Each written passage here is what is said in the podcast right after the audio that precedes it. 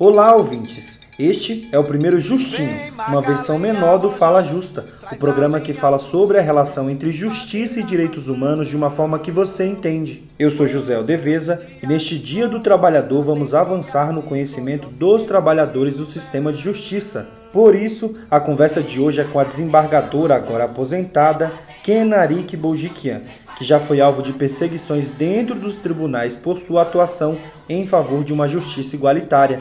Atualmente, apenas 23% dos desembargadores do Brasil são mulheres. E com toda a sua experiência, Kenarik vai contar pra gente neste episódio o que o judiciário deve fazer e que tipo de judiciário o povo precisa. Antes de começarmos o programa, um pequeno aviso. Essa entrevista foi gravada no fim do ano passado, quando Kenarik atuava no Tribunal de São Paulo. Lembrando que, como sempre, você é a nossa convidada e convidado para acompanhar este programa. Por isso, chama a vinheta.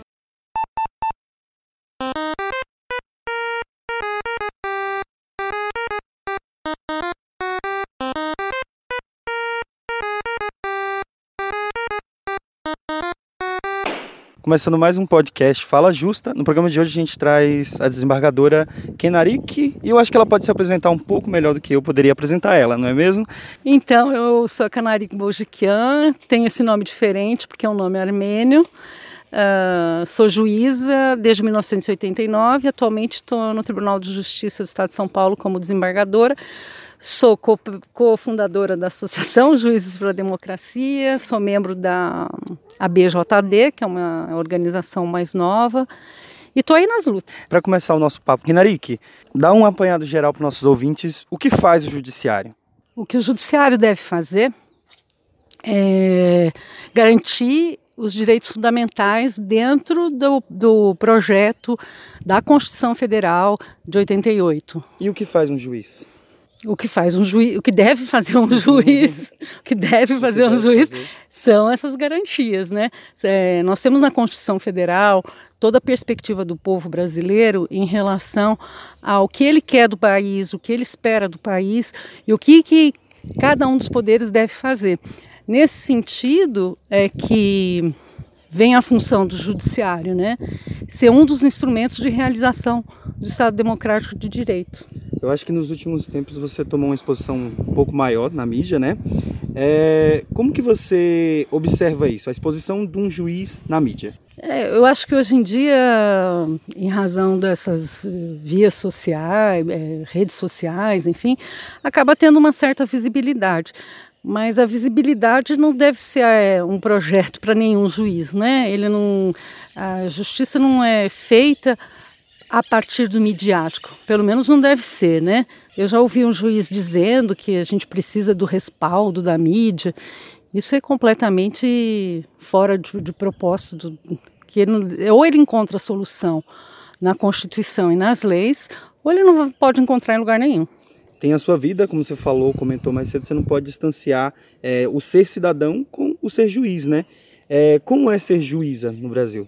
Hoje em dia muita coisa mudou, mas ser juíza é ser uma mulher dentro do judiciário. E as mulheres nós sabemos qual é a posição que ocupa, que elas ocupam no mundo, né? Nesse mundo de preconceito, discriminação. Isso existe em todos os lugares, inclusive no judiciário. E como é pensar diferente dentro do judiciário?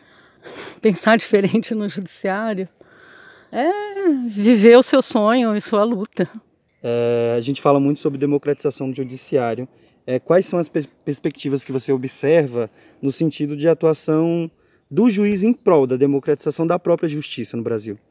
É, na, eu faço parte de uma associação, Associação Juízes para a Democracia, que nasceu logo depois da Constituição de 88. E a ideia da, da, da, associação era ter um instrumento de atuação dos juízes nesse campo de conquista da democracia para o país, e também dentro do judiciário. Eu creio que mais do que nunca os últimos tempos mostram quanto isso ainda é necessário. Que tipo de juiz o judiciário está precisando hoje em dia? Um juiz que seja democrático. Maravilha. Por fim, para não pegar de surpresa, eu acredito que a gente sempre fala isso, a gente pede indicação para os nossos ouvintes de uma leitura, uma boa leitura, não é mesmo? O que, que você indica para a galera? O que, que você está lendo atualmente? Ai, meu Deus do céu, pegar o último livro é complicado, hein? Nada do juridiquês ou também do juridiquês?